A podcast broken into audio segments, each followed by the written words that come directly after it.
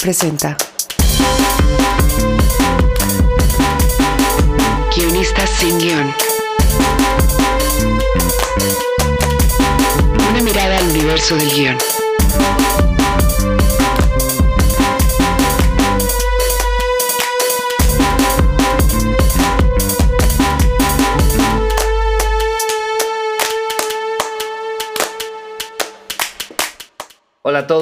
Eh, bienvenidos a un nuevo capítulo de Guionistas sin Guión.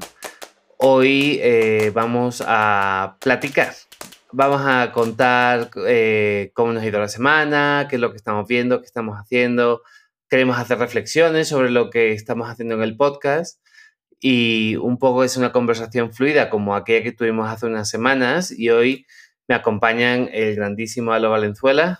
Hola, hola, ¿qué tal? y el prestigioso, eh, talentoso eh, y, y, querido Jorge Michel Grau. Hola, ¿qué tal? Hola a todos y a todas.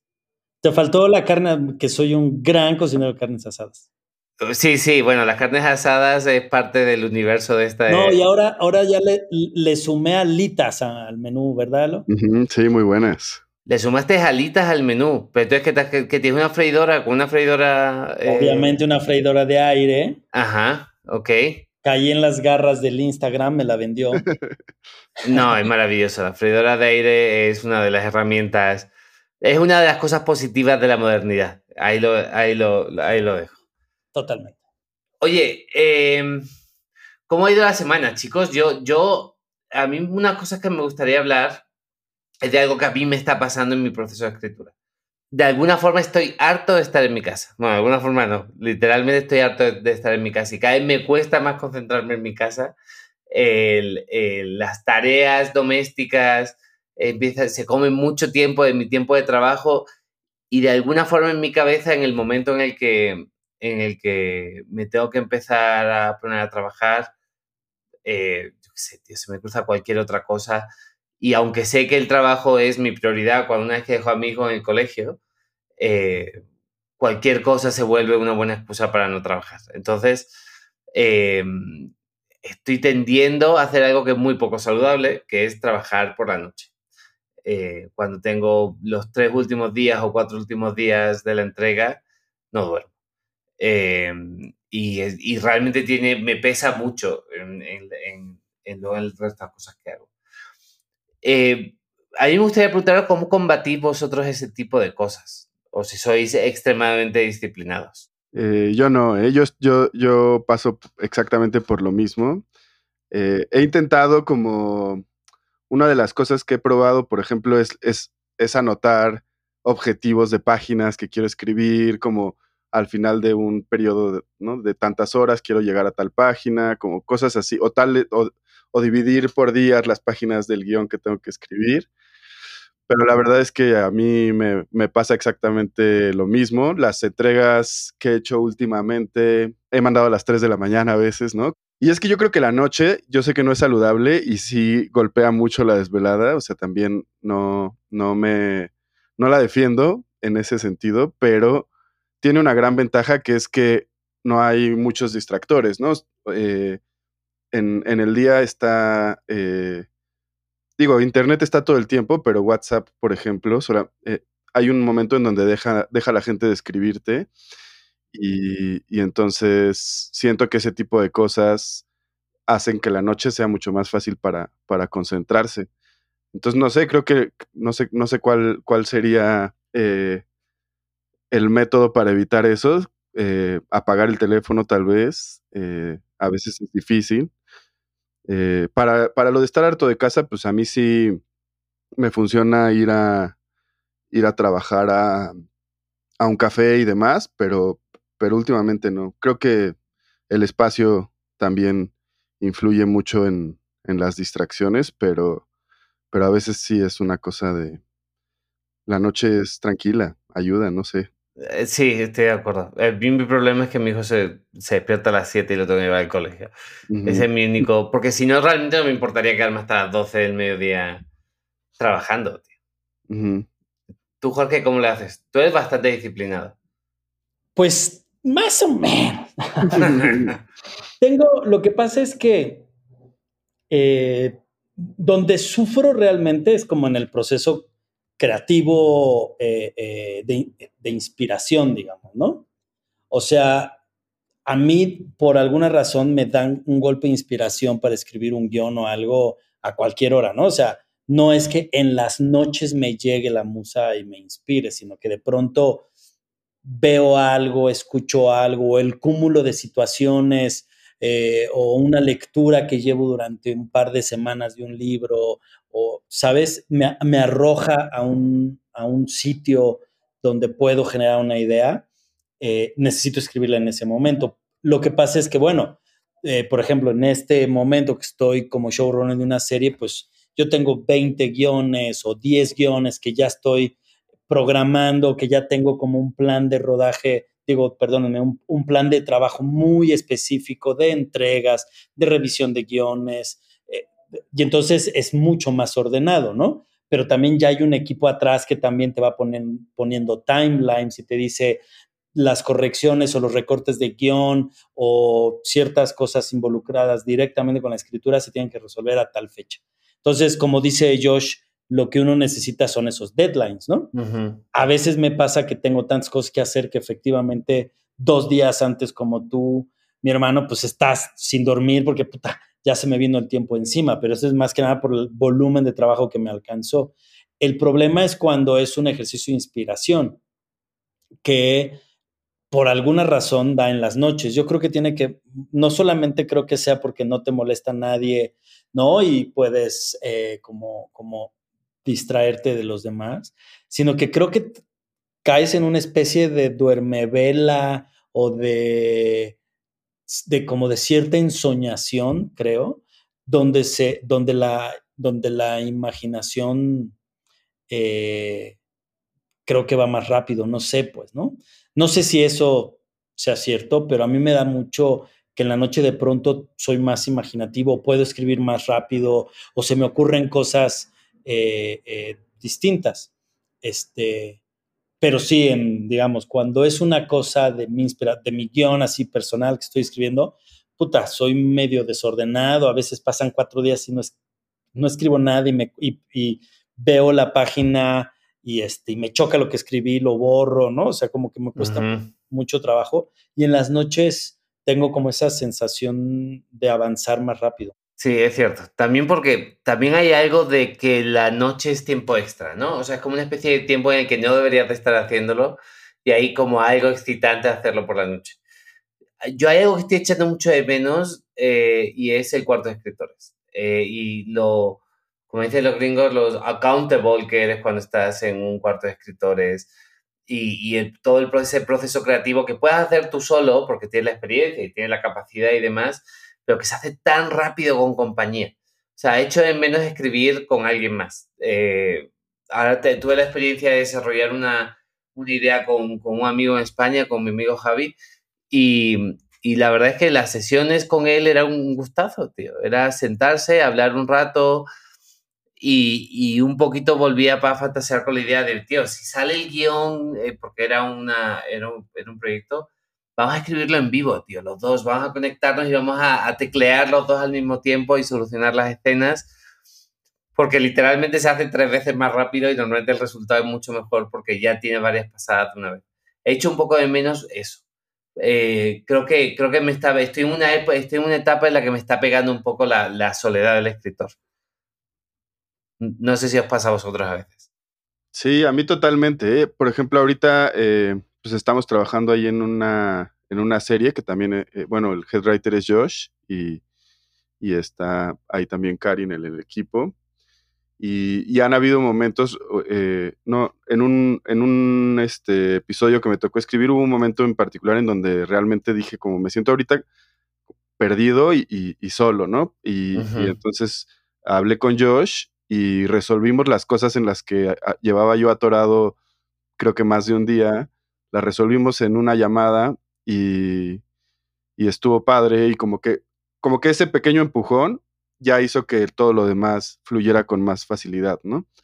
Entonces sí, a mí también el cuarto de escritores es de lo que más me gusta.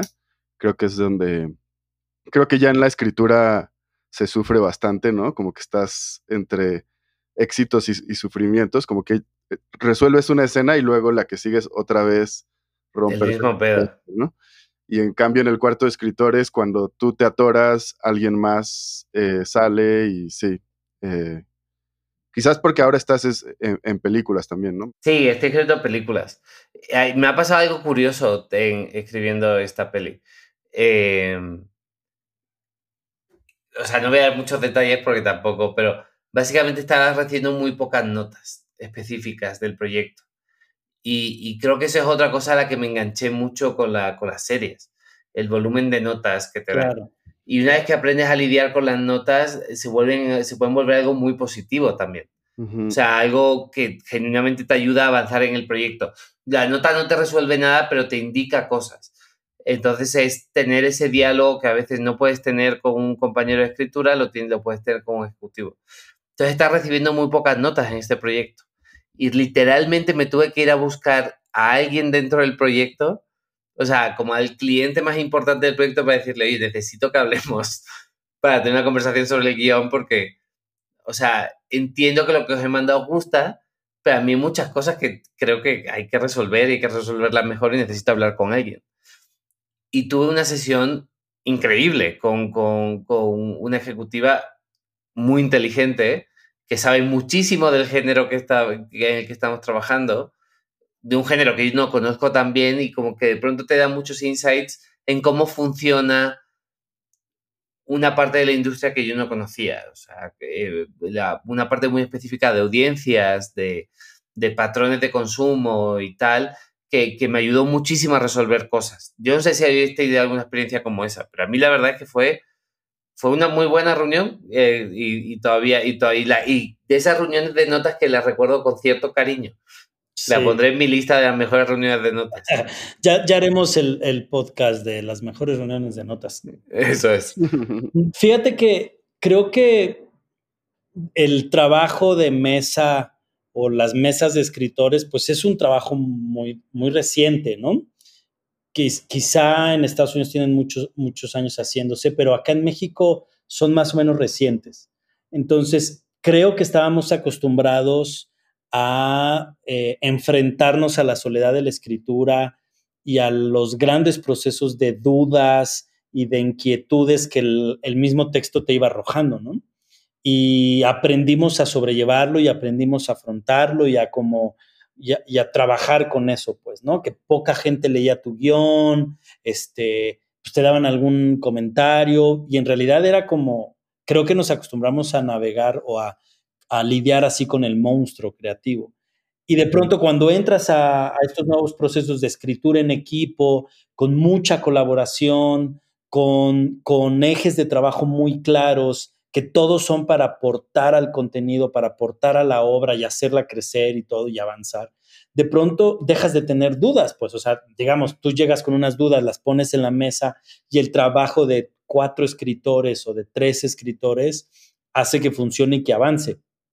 Y claro, conforme vas viendo el, resultado, pues es un, resultado eh, muy satisfactorio, ¿no? Este, que, hace que la historia vaya avanzando como tú la planeaste o que vaya teniendo mucho color que tú no habías previsto y que la suma de la colaboración, ¿no? Te, te ayuda. Y luego tienes tres o cuatro procesos seguidos en mesas de escritores, ¿no? Donde tienes este ejercicio de notas, de colaboración y que es muy rápido ver el resultado porque al año siguiente se filmó y ya se, ya se presentó y puedes, ¿no? Como tener una referencia clara de cómo lo escribiste y, dónde están los baches que puedes ir mejorando hacia adelante. Y luego regresas al guion de película, ¿no? Quizá tal vez no una obra por encargo, pero más a un trabajo muy personal y, regresas a ese proceso solitario, otra vez de un chorro de dudas donde nadie te ayuda a solucionarlas y creo que, por eso pesa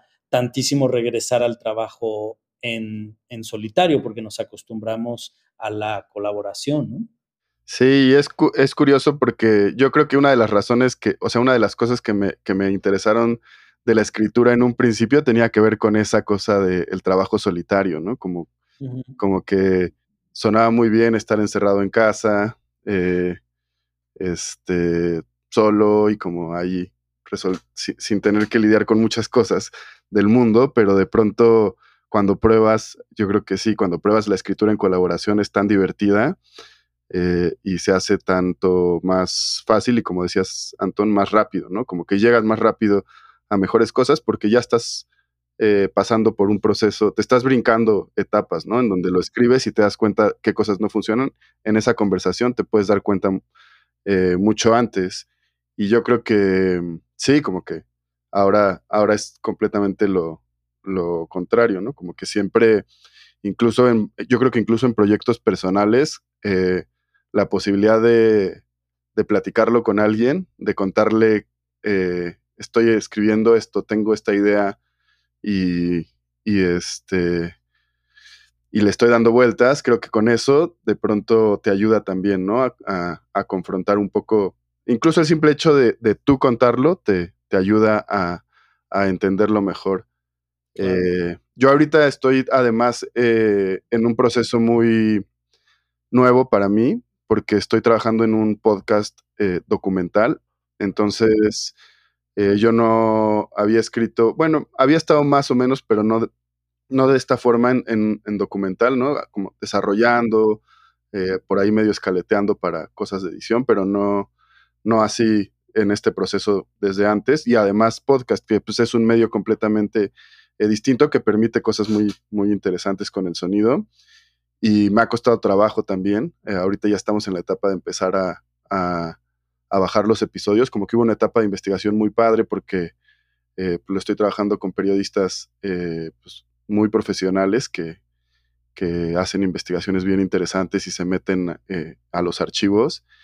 Y ahora que ya es me toca a mí como resolver cómo armar el rompecabezas y que, que es mi trabajo, pues lo que más me ha funcionado es pedirles una reunión y, y, platicarles como, como lo, lo, que yo veo de cómo podría estar el rompecabezas. Hay una directora también y, y un productor y, y, resolver juntos, ¿no? Y creo que, que ven cosas distintas, eh, desde experiencias distintas y creo que eso también está padre. A veces, digo, obviamente un equipo de escritores funciona muy bien, pero a veces como e, un equipo de personas con distintas experiencias también eh, puede ayudar mucho. Es que creo que a veces lo que te hace falta es un soundboard. Un poco escribiendo películas antes siempre tenía un soundboard muy específico, que era ya fuera el productor o ya fuera el director y el productor, siempre tenía alguien a quien ir y contarle la película.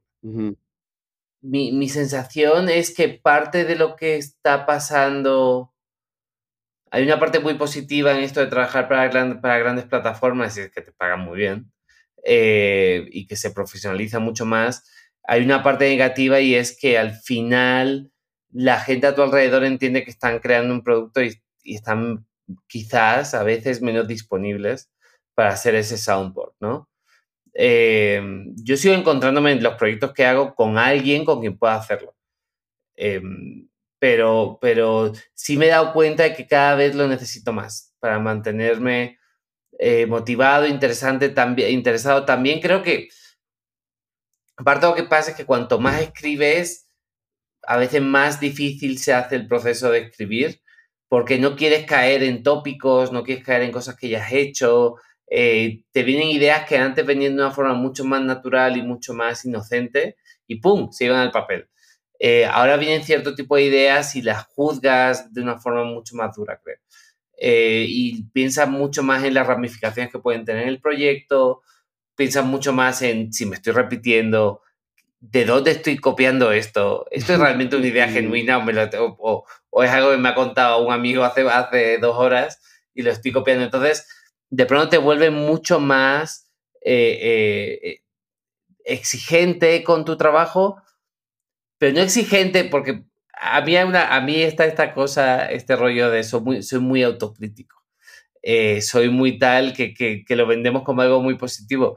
Yo extraño la inocencia de, de, cuando empezabas. O sea, extraño de la, la, excitación que sentías cuando, cuando venía una idea y ser absolutamente inocente, escribirla, bajarla y luego igual te das cuenta que le, se la estás copiando a alguien y es un problema para luego pero, pero el proceso era mucho más, eh, mucho más bonito y extraño un poco esa inocencia. Y creo, y conectándolo con este rollo, ahora un poco reflexionando, con esta idea de, de, escribir por las noches, creo que tiene un poco de eso también. Como que por las noches estás un poco cansado, estás un poco, eh, pues lo que decía un poco Jorge, estás medio en esta ensoñación de la noche. Quizás si estás trabajando por la noche probablemente tienes mucha prisa, entonces no estás juzgando las ideas de una forma tan severa como antes. Y muchas veces salen cosas mucho más interesantes. Pero yo creo que es porque de alguna forma anulas como ese, ese, ese rollo autocrítico, ese rollo de exigencia, entre comillas. Eh, no sé qué pensáis de eso. Fíjate que em, creo que, digamos, estoy, estoy completamente de acuerdo, eh, pero ahorita escuchándolos, ¿no? Y como pensando un poco por qué me acerco yo tanto a la noche. Eh, también tiene que ver porque ya en la noche cuando me acerco a escribir, pues ya tengo por lo menos 12 eh, horas despierto, pues, ¿no? O sea, ya he estado haciendo muchas cosas y dentro de, ese, de esas 12 horas seguramente hay muchas experiencias, muchas frases, muchas cosas que escuché este, o cosas que fui pensando que las voy a aplicar en, el último tramo de la noche. Hay una, eh, mm, como, un, como una estrategia que utilizan los deportistas de alto rendimiento, que ellos entrenan, digamos, ocho horas al día, ¿no? Se levantan, tienen su dieta, tienen su primera sesión de, entrenamiento, descansan, comen, tienen su segunda este, sesión de entrenamiento. Y luego estos de gran escala, ¿no? O sea, estoy hablando de Nadal, de estos deportistas de altísimo rendimiento, en la noche, antes de dormir, ellos tienen un, un proceso eh, que es repasar mentalmente todo lo que hicieron durante el día, ¿no? Así, cómo se despertaron, qué fue lo primero que hicieron, qué desayunaron, cuál fue su entrenamiento, si entrenaron el saque, si entrenaron el revés, todo lo piensan hasta que les gana el sueño. Y entonces explicaban que el cerebro tiene un proceso que cuando duerme, el cerebro en automático vuelve a repasar todo lo que hiciste en el día.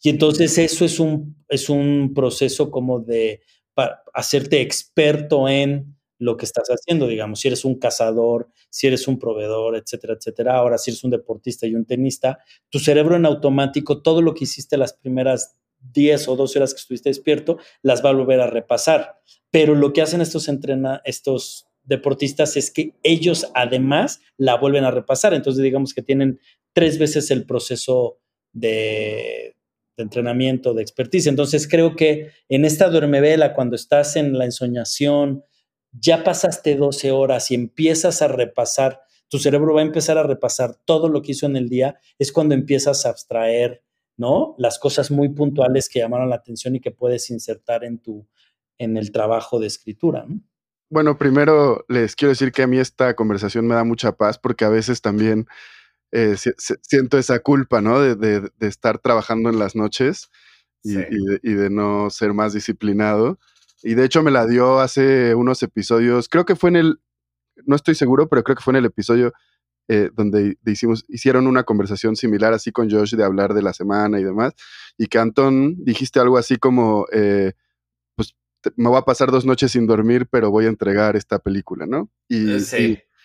y, yo lo escuché y yo estaba pasando más o menos por, por lo mismo y me dio tranquilidad, como que dije, ah, bueno, así es este trabajo, ¿no? Como que creo que hay una parte, o sea, ya sé que estamos buscando formas de evitarlo, pero, pero, o sea, em, empezamos hablando de qué, podíamos hacer para evitarlo, pero también hay una cosa de asumir a veces como el proceso. Y creo que ahorita que, que hablabas también de lo de la inocencia, eh, yo creo que a mí me, me, ha pasado diferente en ese sentido, porque yo siento que eh, cuando empecé a, a tener trabajo de, de, escribiendo guion, pues me, me daba miedo como que después no hubiera otro trabajo, ¿no? Entonces sentía que tenía que, como que, como que había mucha ansiedad en la escritura todo el tiempo de tengo que cuidar esto porque quiero más y quiero más porque me gusta esto y quiero seguir, quiero que siga saliendo eh, trabajo, ¿no? Y como que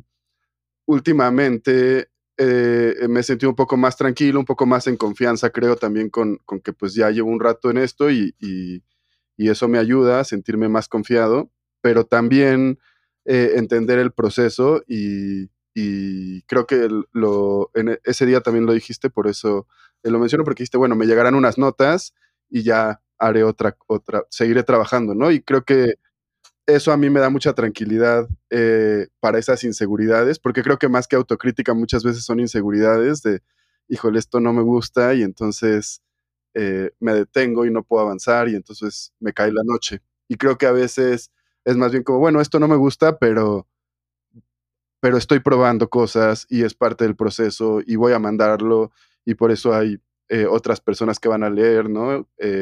Compañeros del cuarto, o headwriter, o ejecutivos, o quien sea, eh, productores van a leer y, me van a dar sus notas y, esto es parte del proceso, como, como que hay que equivocarse muchas veces también a veces para, para llegar al, a lo mejor, ¿no? Sí, definitivamente. Creo que la, experiencia te da, te da herramientas para hacer muchas cosas. Ah, yo, yo no me refiero tanto a que los demás te pillen copiando o, otras cosas más bien cuando tú te das cuenta de lo que estás haciendo. Bueno, te das cuenta cuando lo, sobre, cuando lo sobreanalizas, cuando tienes como ese... Ni siquiera, es ni siquiera es un nivel de exigencia con tu trabajo. O sea, es como esta idea de... Estoy haciendo un poco de trampa con esto. O sea, porque efectivamente esto que hacemos es increíble. O sea, poder vivir de esto es increíble. Pero está muy relacionado con la capacidad que tengas con tu reputación y demás. A lo que me refería de la inocencia es poder no pensar en esas cosas y sentirte libre a la hora de escribir y, genuinamente eh, excitado y, animado y tal. Y precisamente mandar las cosas con ilusión porque has hecho, estás mandando algo que, que te guste. Por supuesto, tienes terror de que de mandar algo y que te digan, ¿esto qué coño es? O sea, ¿qué, qué, qué, qué, qué, me han mandado? ¿Quién eres? O sea, ¿por qué estoy pagando? Por supuesto que pasa, o sea, y siempre lo sientes cuando, cuando mandas el guion y no te, no te responden en una hora, o sea, nadie te va a responder en una hora. Eh, yo, yo que soy una persona bastante, bastante mediocre en ese sentido, yo mando el guion y no quiero que me respondan una semana porque esa semana es como estar de vacaciones.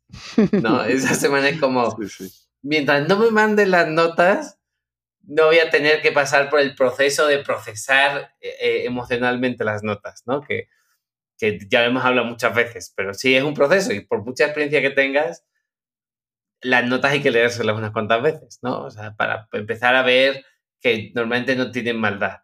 A lo que me refiero es a qué trucos estoy usando para, para contar esta historia que ya he visto en otros sitios, que no, son, que no vienen de un proceso eh, eh, de, creación profunda y, un poquito... Porque yo, yo, entiendo que cada uno tiene sus propias formas de, de contar historias. Yo cada vez soy menos de los que necesita ver otras películas para poder contar historias, porque cada vez quiero que me influyan menos las otras películas. O sea, no, a mí no me gusta explicar una escena como diciendo, ¿te acuerdas de, de yo qué sé, de Django eh, cuando le dicen, o sea, pues esta es esa escena, más o menos?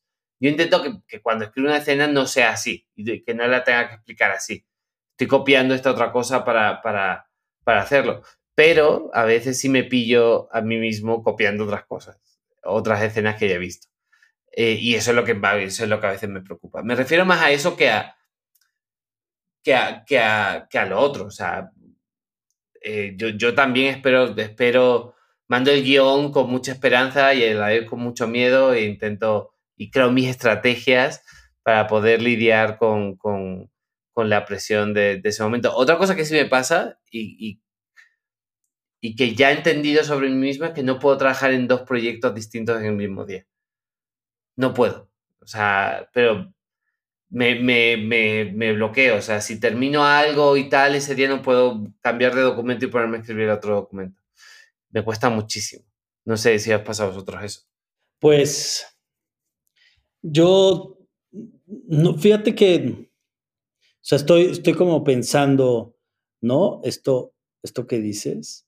Y, de pronto me, pongo a pensar en cuántas veces yo me he cachado pensando en, las películas de la primera parte de lo que hablaste, ¿no?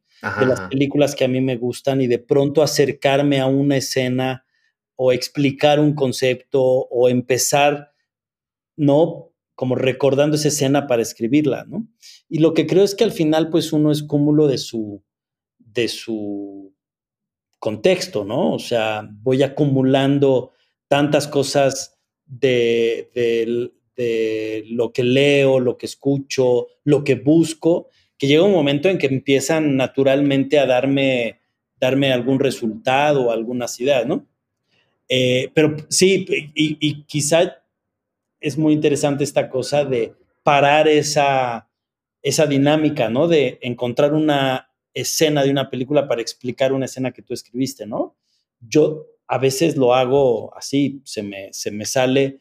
También un poco porque sé que la persona que está frente a mí tiene los mismos referenciales, ¿no? Tiene el mismo contexto y entonces es mucho más rápido hacerle, no hacerle entender, pues, sino explicarme, ¿no? Este, o explicar lo que estoy escribiendo. Pero puede ser muy interesante este ejercicio de tratar de evitarlo, fíjate, ¿no? Y si no lo puede evitar, que alguien te lea y que se dé cuenta de cuántos recursos de tu contexto estás tomando y los estás aplicando. O lo que dijiste hace rato de cuánto te estás repitiendo, pues, ¿no? De pronto como que encuentras la manera de resolver algo y, lo empiezas a aplicar este, como muletilla prácticamente. Y me, dejaste pensando, porque sí, me, ahorita que lo recuerdo o que lo pienso, lo hago mucho. Por ejemplo, ahorita en la, en la serie que estoy llevando, eh, ejemplifico mucho con, con eso, ¿no? O sea, de pronto para decir cómo me gustaría acercarme en tono o cómo me gustaría eh, la paleta de colores o cómo siempre saco una, una referencia de una película o de, de algo que, que, vimos. No sé si el mismo aprendizaje académico que yo tuve en las escuelas de siempre poner una referencia, siempre explicar dando ejemplos, pues ya me acostumbró, ¿no? A, hacer algo e inmediatamente dar una referencia para que el lector entienda, sobreentienda lo que estoy diciendo, no sé. Yo no creo que esté mal, ¿eh? O sea, solamente digo que a, mí de alguna forma me, me, preocupa. Yo veo mucha gente, perdona, eh, que, que se preocupa mucho por las repeticiones a nivel muy formal dentro de la escritura del guion, pero muchas veces eh, eh, como que se, no les importa eh, escribir lo mismo que ya vieron, casi a veces son fanfictions las cosas que hacen. O sea, no, yo lo entiendo, o sea, lo que dices es totalmente, tiene sentido, tío, o sea, comunicarse es un acto orgánico entre humanos y las referencias son súper importantes. Y para ti como director, eh, creo que pues, incluso más importante. O sea, hay un universo de imágenes, un archivo de imágenes que puedes usar para llegar a, hacer cosas. Eh, pero sí, no sé, yo por, es algo lo que, lo que he estado pensando últimamente y no sé.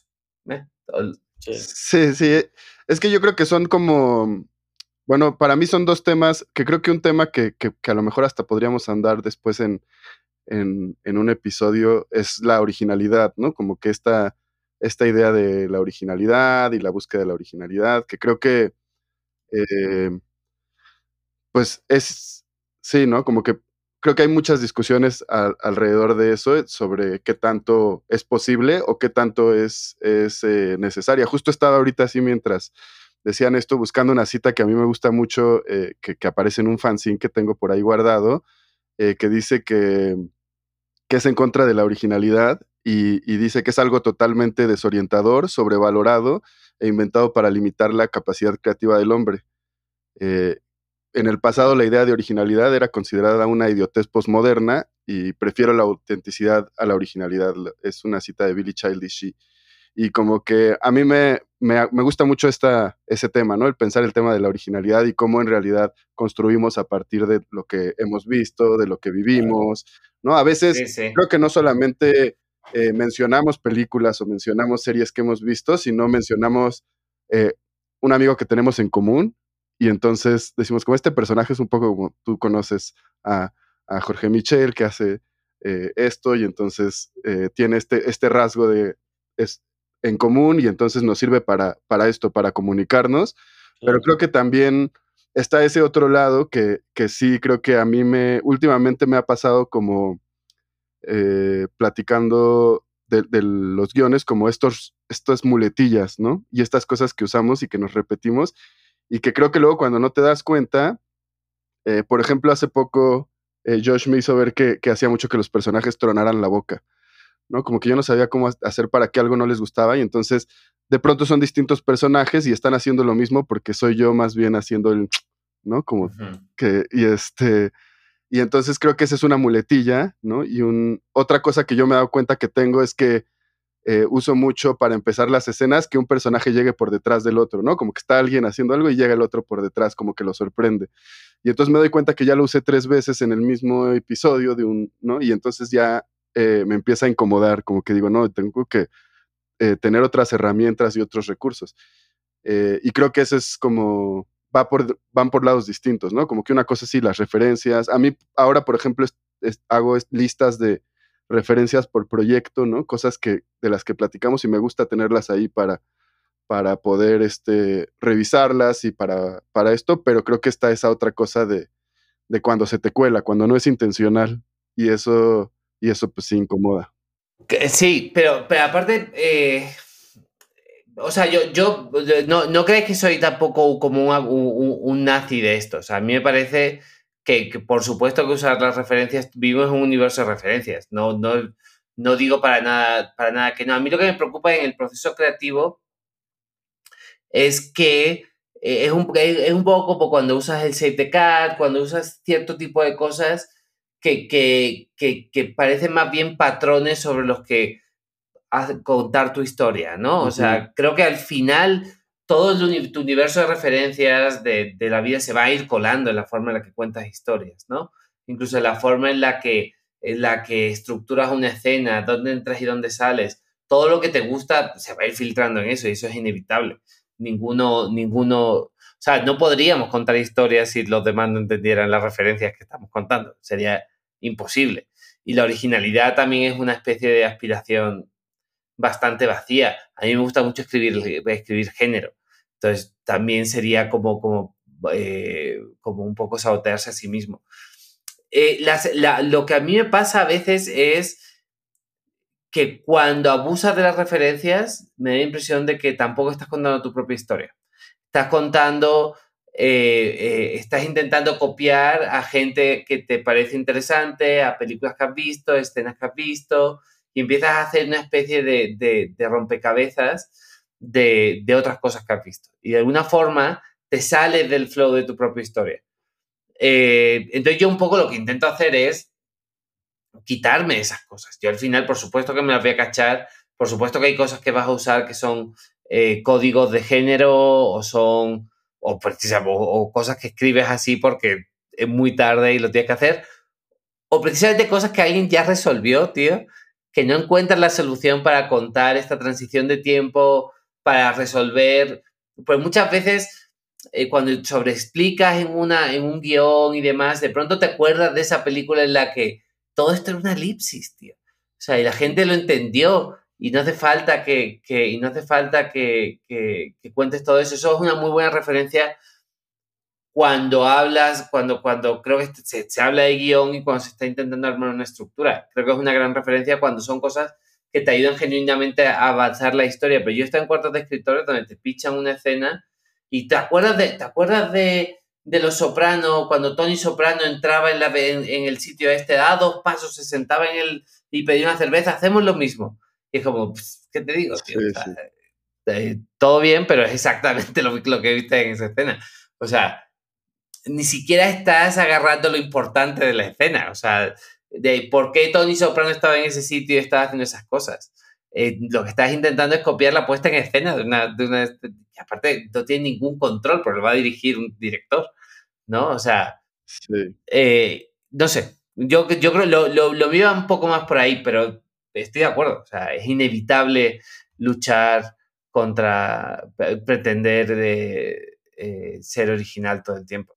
Sí, fíjate que ahorita los dos, los dos puntos de vista me, me, llaman mucho la atención es, por ejemplo, lo que decía Alo, ¿no? O sea, como que de pronto empiezas a encontrar algún recurso narrativo eh, o alguna, alguna, algún mecanismo para resolver ciertas cosas que empiezas a utilizar porque, justo por eso, ¿no? Porque eh, empiezan a ser, te empiezan a ser muy útiles y es muy rápido llegar por ahí o solucionarlo por ahí. Pero quizá regresando al, al, al, episodio de reescritura, ¿no? Eh, quizá ese es el proceso de, primera lectura en la reescritura, ¿no? O sea, como por ejemplo tú, Alo, eres muy consciente ya ahorita, ¿no? De, cómo le, puedes poner el chasquido, o no sé si se dice chasquido de la boca al personaje, o que siempre llega por atrás y de pronto en una reescritura, eso es lo que, lo que, lo que corriges, pues, ¿no? Porque eres como muy consciente de cuáles son las, las, las muletas que utilizas para rápidamente solucionarlo y después corregirlo. Eh, y eso lo que creo es que más bien te da como, como ventaja porque escribes muy rápido, terminas el, primer draft y luego, y luego reescribes. Y por otro lado, lo que dice Antón también me llama la atención, o sea que si de pronto, digamos yo, o leyendo o viendo cosas, cacho que, pues sí, que están replicando una escena que les encanta, pues, ¿no? Y que sí de, de pronto es como un chipote en la historia, o sea, que como que no tiene nada que ver, no está resolviendo nada, pero bueno, es, es ese, es esa maestría que tienen para hacer una escena, pero en realidad es una maestría que tuvo otro guionista y lo recibió en otro guion. Em, pero que también es un mal, un mal de la industria, pues, ¿no? O sea, de pronto eh, hay gente que es, lo dijiste ahorita, ¿no? Más como dijiste, fan, ¿qué? Fan, fiction. Que parece fanfiction lo que escriben, sí, Que, una ficción más original. cuando yo decía que yo utilizaba las referencias, era más que nada como en, eh, como en atmósferas o tonos, que ahí es donde de pronto, pues aunque estés escribiendo en blanco y negro, tienes que empezar a pensar en cómo están hablando, cómo están, cómo están eh, reaccionando un personaje, cómo reacciona al silencio del otro personaje, cómo lo incomoda, ¿no? Y es ahí es donde empiezo a buscar cosas que he visto, que lo he dicho varias veces aquí, no solamente las cosas que veo en el cine, sino en mis relaciones, en mi familia, en mis, en mis conocidos. Trato como de, de, robarme esas experiencias y tratar de, meterlas en, en, mi escritura.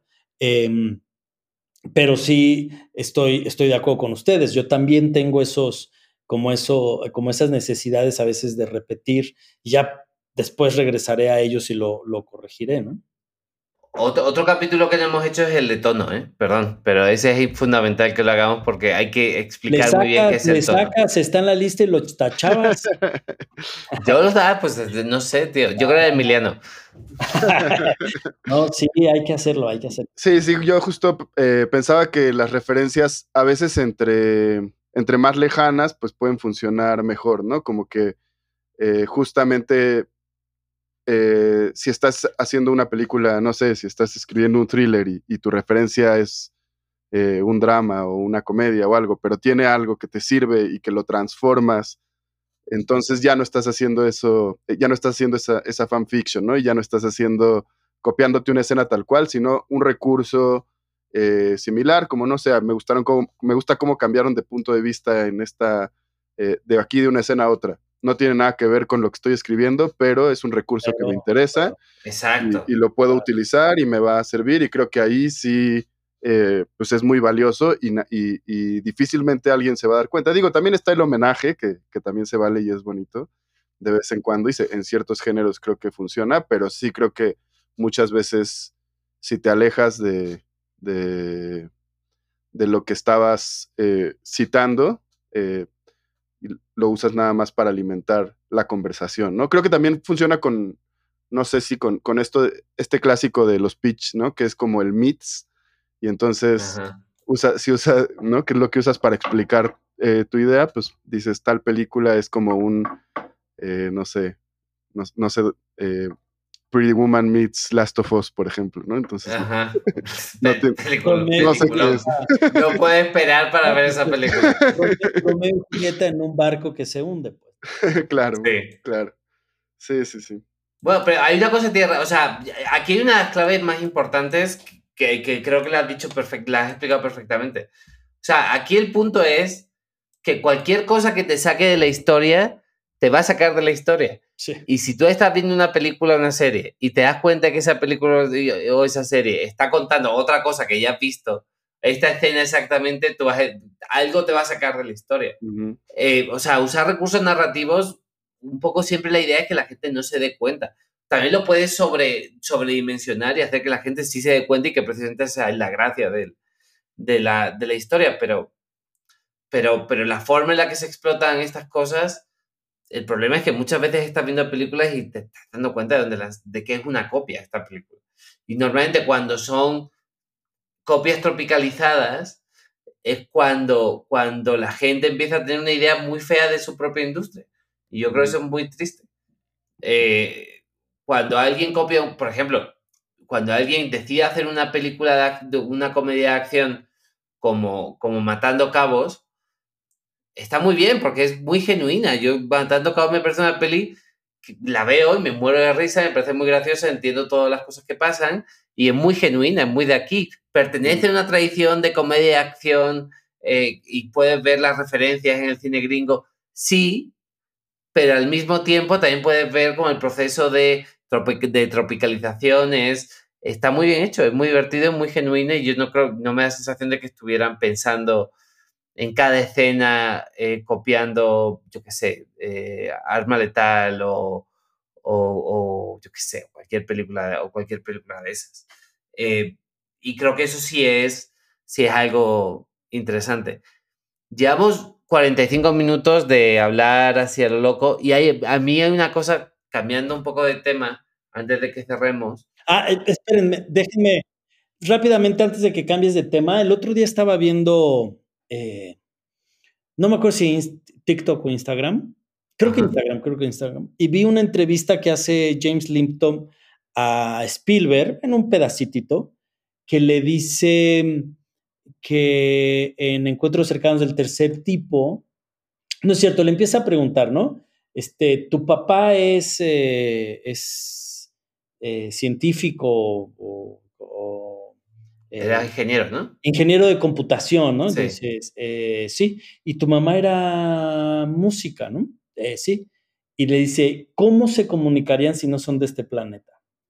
Y se queda callado Spielberg, ¿no? Y le ponen la, la escena de eh, Encuentros cercanos del tercer tipo, donde una computadora toca una melodía y esa es la manera en que se comunican dos especies, ¿no? Por completo. Entonces le dice, Spielberg contesta haciendo música en una computadora y entonces, digamos, el entrevistador, este James empieza a decirle, claro, es que quizá la influencia de tus papás y se le queda viendo a Spielberg y dice, me gustaría contestarte que lo hice adrede, pero no. Y muchas gracias por hacerme llegar y hacerme ver que, que hice eso porque mi papá era un ingeniero de computación y mamá era una, ¿no? Una compositora y por ahí viene toda esa influencia. Y esas referencias son increíbles, pues, ¿no? Claro. A veces tú- uno no las, no las tiene tan a la mano, pero empiezan a proyectarse en tu trabajo. Ahora sí, cámbiale de tema. Sí, pues antes de cambiar de tema, me gustaría decir que qué bonita anécdota. Y 100% la nuestra, nuestra vida es lo que es, no solamente lo que vemos, sino lo que vivimos es lo que tiene que informar lo que hacemos. Eh, y creo que eso es lo que hacen las historias más personales. A lo que quería llegar, a lo que quería, de lo que quería hablar, porque nos hemos ido a hablar de este tema muy interesante, eh, es una pequeña reflexión sobre el podcast que hicieron eh, Karin, eh, Feru y, y, y Ana Sofía, eh, que me pareció, muy, me pareció muy interesante. Yo le escribí a Ana Sofía al día siguiente como, como diciéndole, fíjate lo que es ser un hombre que está escuchando el podcast y todo el tiempo os quería, os quería interrumpir para decir lo que ya habéis dicho. no, lo, no, lo, no, lo, no lo puedo evitar. Pero creo que se tocaron temas muy interesantes que alguna vez algunos lo hemos hablado, otro, otros no, pero creo que ellas lo articularon de una forma bastante más lúcida de lo que lo podemos hacer nosotros normalmente. Eh, y hay uno en particular que es el de que es el de, el de eh, tener eh, guarderías en los, los, cuartos de escritores y espacios en los que las madres puedan seguir conviviendo con sus hijos mientras trabajan, sobre todo si tienen hijos pequeños, que me hizo pensar mucho en, en cómo, eh, cómo los hombres, también con hijos, nunca se nos ocurriría exigir algo así en, en, en un cuarto de escritores. Alo, eh, antes hablando de eso, Alo me decía que hay una directora de fotografía que exige que le pongan a una, o sea, en su contrato eh, estipula que le tienen que poner una niñera para su hija mientras está filmando.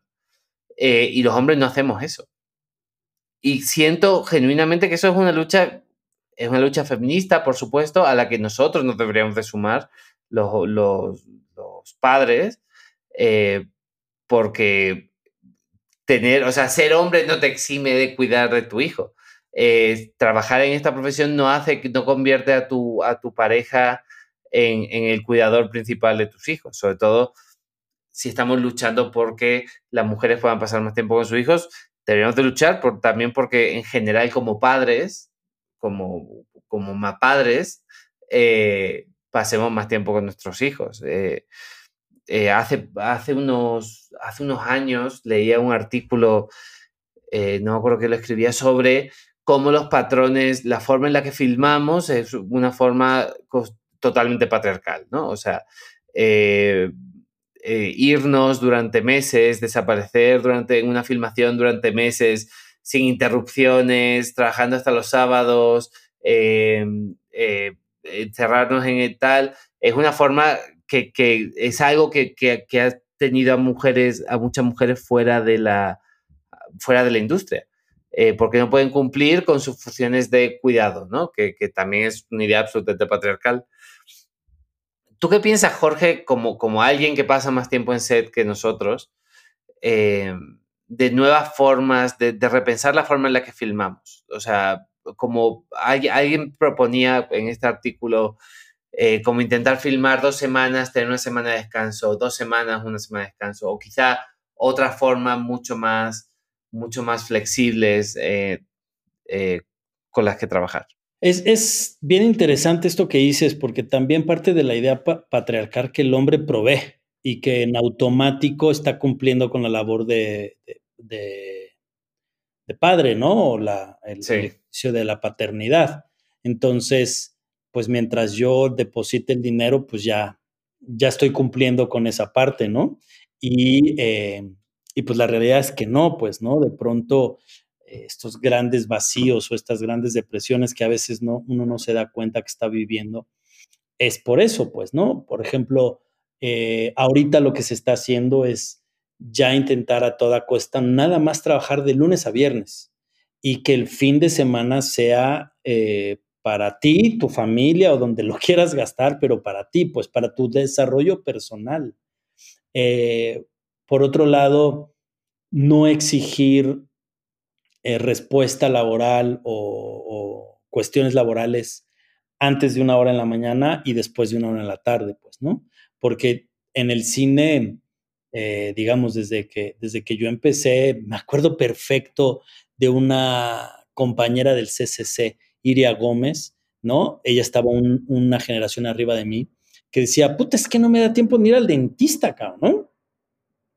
Pero también lo cierto es que uno creía que eso tenía que ser el cine y que ese sacrificio era el que te iba a hacer llegar y la realidad es que no, pues, ¿no? O sea, es súper importante eh, tu salud mental, tu cuidado personal, tus, tus espacios de recreación, tus espacios sociales, justo para la labor cinematográficas, tanto para escribir como para filmar.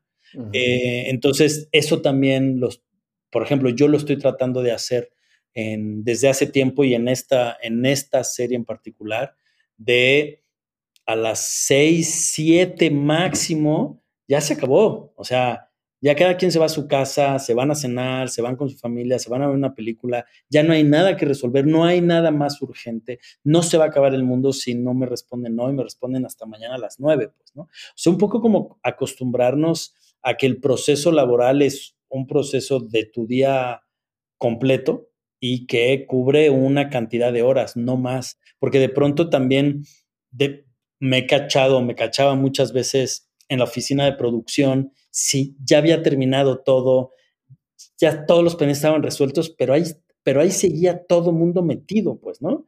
Y claro, descuidando muchas, muchas cosas este, afuera. Yo, sin duda alguna, o sea, a mí me encanta la idea de que haya posibilidad de, tener una guardería ahí, eh, y, no directamente por mí, porque bueno, eh, yo tengo una hija ya más grande, tiene 14, pero me encanta tener en rodaje, pero también para el desarrollo del, del o sea, la gente está mucho más tranquila teniendo a, su gente amada cerca, pues, ¿no? Teniendo al, cachorro ahí o a la cachorra ahí. Eh, a mí me encantaría dar ese paso, pero creo que tiene que ver con el tiempo, cómo, cómo no, no desgastar tu tiempo en las pelis. Y ya la última anécdota que cuento de esto es, yo tuve la oportunidad de hacer una peli en Estados Unidos con Champ, con mi fotógrafo. Y nos fuimos él y yo para allá. Todo el equipo era gringo, los actores gringos, todo el crew gringo. Los únicos dos mexas éramos nosotros. Para empezar, nos habían dicho que no nos preocupáramos, que en Nuevo México todo el mundo hablaba español, este, lo cual era completamente falso. Entonces fue muy desgastante. Y no cobramos, ¿no? Eh, el contrato, el, el, como el compromiso laboral era, si la película tiene ganancias, ustedes van a ganar, si no, pues es una apuesta y el champ y yo entramos con todas las ganas, ¿no? De hacerlo y no mames, qué pesadilla, pues, ¿no? Y al final él y yo empezamos a tener como muchos conflictos, también porque éramos los únicos que hablábamos español. Los dos estábamos en el set, fotógrafo, director. Entonces empezamos a tener como muchos roces, muchos pleitos. Y yo me empecé a enfermar, o sea, de pronto tenía dolores y todo. Y un día platicando me dice, güey, sí es solo una película. O sea, es una película que el año que entra ya nadie va a ver, ¿no? Y nos estamos acabando el uno al otro, estamos acabando nuestra amistad y estamos acabando con nuestra salud. ¿Realmente valdrá la pena, no? Y hoy nadie conoce esa película. Nadie la vio, ¿no? O la vieron cinco güeyes. Y afortunadamente Champ tuvo como esta, ¿no? Lucidez, paramos el estrés y la intensidad y estamos sanos y salvos sin paros cardíacos ni, ¿no? ni cosas así por eso. Y eso, pues, concentrarlo en el tiempo y en las horas de trabajo creo que es muy importante. De acuerdo. Eh, yo, este, que, que bueno, no, no, soy padre como ustedes y, y tengo la, pues la ventaja de justamente, creo que esto me regresó un poquito al tema de escribir de noche, ¿no? Que además, eh, pues justo Antón decía, bueno, mi problema es que al día siguiente me tengo que despertar a las 7 de la mañana que se despierta mi hijo, que, eh, y justo escuchando el episodio este, que hicieron de Las mujeres escriben y facturan, se llama así. Eh, este, pues, o sea, como sí, eran muchas cosas en las que no había pensado, ¿no? Para nada. y ahora también me pregunto, y, en, eso, en el proceso de escritura, porque digamos, en el set, pues eh, le exiges a otros, eh, pero en el proceso de escritura creo que muchas veces, pues supongo que se, te tienes que exigir a ti mismo, porque no te queda de otra, ¿no? Y entonces eh, me pregunto cómo, cómo lidian con eso. Y lo he pensado antes, ¿eh? Como que digo, bueno, a veces digo, no, pues yo tengo que ser más organizado porque pues tengo esta ventaja de que ahorita puedo dedicarle más tiempo a esto, pero no por eso eh, debería dejar de ser más organizado, ¿no? Volviendo al mismo tema de, cómo le haces para, para no escribir de noche y demás. Yo creo que ahí se cumple un principio, un principio básico. Solo pierdes el tiempo que tienes. Pues sí. O sea, yo he hecho mucho, he hecho mucho de menos el tiempo que supuestamente tenía cuando no tenía hijos. No lo cambiaría por el que tengo ahora con mi hijo, pero lo he hecho mucho de menos y lo perdía de la exacta misma forma. O sea, Eh, entonces, eh, es, algo muy, siento que es algo muy natural. También siento que, estos ritmos de trabajo no son, o sea, no estamos hechos como, como animales para, para trabajar 8 o 9 horas al día. O sea, se supone que alguien que vive, eh, que no vive dentro de una, de una, de una sociedad donde, donde la producción y el crecimiento es tan solo, solo invierte cuatro o cinco horas al día en reunir las cosas que necesita para poder vivir el resto del día. O sea, en cazar, recolectar, cocinar y tal, y el resto del tiempo lo invierte en sus relaciones personales, en sus, eh, y, en su, y en sus hobbies si los tiene y demás. O sea, eh, realmente la forma en la que producimos, eh, somos parte de una maquinaria que nos exige producir muchísimo. Eso, y luego hay otra cosa, que creo que, que es algo que, que, al final todos tenemos que acabar aceptando, todos los que trabajamos en, en esta profesión, y que muchas veces no depende del talento, sino de la ambición. eh, y la ambición es algo que te exige, que te hace tomar más trabajos, eh, que te hace quizá no competir, porque yo realmente no siento que sea una competición nuestro no. trabajo, pero que sí te hace eh, eh, intentar quedar mejor, echarle más horas, estar más ahí para quedar bien y tener un mejor trabajo la próxima vez, o sacar una película que sea un éxito y demás. Entonces creo que también estamos un poco eh, condenados a, a, sufrir de esa ambición que, que, que, es la que también usan para, para, no para explotarnos, pero bueno, sí un poco. sí, sí, sí. Pero sí, sí. Y el último tema que os quería comentar, ya llevamos una hora de programa, pero, pero no sé si, si habéis estado en la, en la... El otro día fue, hubo asamblea de tinta de la Asociación de Guionistas eh, y luego eh, hubo un evento con Arriaga en el Tonalá, eh, que estuvo muy interesante. Arriaga habló durante un par de horas sobre su experiencia como como guionista, lo entrevistó Carlos Cuarón y después hubo un pequeño eh, Pisco Labis eh, en el que se reunieron la gente que ves. Creo que llegaron unas 90 personas, fue un éxito y fue la primera reunión de la asociación eh, de guionistas que aspira a convertirse en un sindicato eventualmente. O sea que también desde aquí me, me gustaría felicitar a la organización eh, por, por el evento. No sé si pudisteis acercaros. Eh, no, yo, yo no estuve, pero, pero espero poder, poder sumarme pronto a lo que venga, porque sí, qué bueno que ya. Sí, avanzando. sé que no, porque yo no te vi. Sí, sí, sí. Pues, te quería entender es una trampa. Me quería sí, sí. sí, no, yo tampoco estuve. Bueno, me enteré, vi algunas, algunas entrevistas, algunos eh, eh, pedacitos de, de, la conferencia, bueno, la, la plática que dio. Pero a mí lo que me gusta es eh, el, el, ya la conciencia de colectivo, ¿no? O sea, no solo tinta, pues, ¿no? Que, que lo, lo, lo, está haciendo, sino, por ejemplo, eh, la asociación de, o la sociedad de asistentes de dirección, por ejemplo, ¿no? Que uno siempre ve la industria nada más como los, los este, directores, guionistas y fotógrafos, pero hay mucha gente en el gremio, hay mucha gente que trabaja y que sus colectivos siendo más fuertes van a ser más, tanto más efectivos como esto que, que uno está tratando de, de, hacer, de respetar las horas laborales, ¿no? Este, y ellos también se están organizando y tienen una organización muy fuerte. Entonces, a mí lo que me gusta es cómo están, eh, cómo, cómo, cómo, está poco a poco permeando en la industria el, el, el ejercicio de, de, colectivo, de gremios y la exigencia de los derechos laborales. O sea, digamos, eh, yo hace relativamente poco en un acto público hice mención a, a, a, lo injusto e inhumanas que son las jornadas de rodaje de 12, 15, 16 horas, ¿no? Uh -huh. Que son muy normales para muchos productores o para muchos estudios de Así te lo dicen. Yo tuve esa experiencia que me decían, aquí se trabajan 16 horas mínimo. Y es así de, pero ¿cómo, güey? No es sano trabajar 16 horas en un set, pues, ¿no? O sea, necesito ver a mi familia, necesito dormir, necesito, ¿no? Este, ir a, como decía, ir, a, ir al dentista, este, necesito una vida, ¿no? Eh, porque además la recompensa es bien distinta.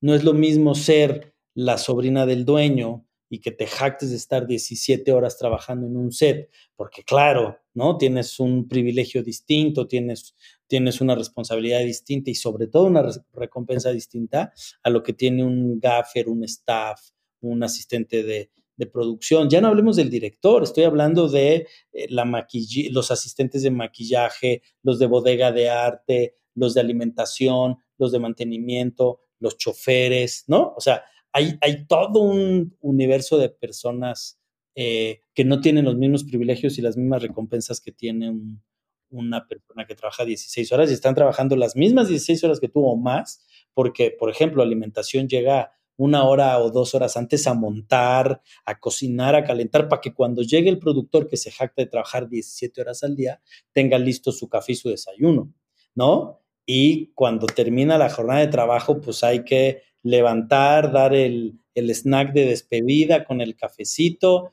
y vámonos, ¿no? Entonces, es, esto me, o sea, digamos, regresando a lo de tinta, lo que más me entusiasma es que los, los gremios se están organizando, también está la sociedad de sonidistas y diseñadores sonoros, también está la sociedad o la asociación de editores y poco a poco van a empezar a tener mucha más fuerza eh, para generar estos sindicatos que protejan los derechos laborales de la industria y sobre todo el beneficio, que, que el beneficio se reparta en más manos y en mejores condiciones, ¿no? Porque ahorita, pues lo, las recompensas están en tres manos, ¿no? Y no, y no hay una repartición y no hay una, una cascada de beneficios para todos los trabajadores. Correcto. Bueno, y eh, como, como punto final a este tema de tinta, y yo creo que también podremos cerrar con esto, de, se van a abrir eh, nuevas inscripciones en un par de meses, ha estado cerrada durante un tiempo, para gente que quiera ser aspirante o, o, eh, o sea, si no tienes una película producida o no has trabajado en una serie de televisión, puedes puede ser aspirante en tinta y participar de todas las cosas que se hagan en la asociación. Y también puedes, eh, si ya tienes cosas producidas y eres un profesional del guion que de esto, puedes ser también miembro activo, participar en, los, en las asambleas y bueno, y disfrutar de eventos como estos, que, que la verdad es que, que, están muy bien y como dice Jorge, event, eventualmente poder luchar por mejores condiciones laborales. Eh, pues nada, chicos, ¿hay algo con lo que gustaría cerrar esta, esta pequeña conversación que hemos tenido, que hemos tenido hoy? Eh, pues no mucho, ¿eh? creo que todo se conectó. Ahora, eh, o sea, como esto de la explotación y la autoexplotación eh, opacó un poco lo de escribir de noche. ¿Sí? Entonces, eh, yo te, te, me quedo con una confusión, la verdad. Pero, pero... la magia narrativa, ¿eh? Somos, todos son profesionales aquí. Sí. Fíjate que, eh,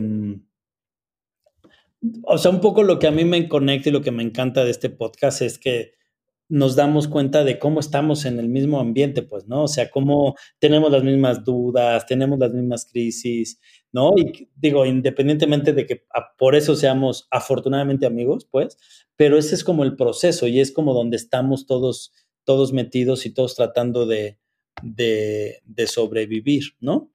Este, pero bueno, yo lo único que quiero decirles es que nuestras redes sociales, Eso es. eh, Instagram y Twitter, Colab Historias, Facebook, Colab Historias para llevar. Escríbanos, ¿no? Eh, de verdad, repasamos todos los comentarios, todas las sugerencias que nos hacen y si hay algo de lo que quieran que hablemos o si quieren eh, un tema en particular o que hablemos con alguien en particular, eh, déjenlo ahí en las redes, los vamos a atender y nos veremos muy pronto. Bueno, Jorge ha salido a lo grande. Eh, parece que ha habido una explosión en casa de Jorge y se ha quedado la imagen congelada. Eh, pues nada, eh, un abrazo, chicos. Nos vemos a la próxima. Chao, chao. Colab presentó Guionistas sin guion. Una mirada al universo del guion. Diseño sonoro y edición. Emiliano Mendoza. Música original, Federico Schmuck. Una producción de Colab. Historias para llevar. En colaboración con Melarim Arts.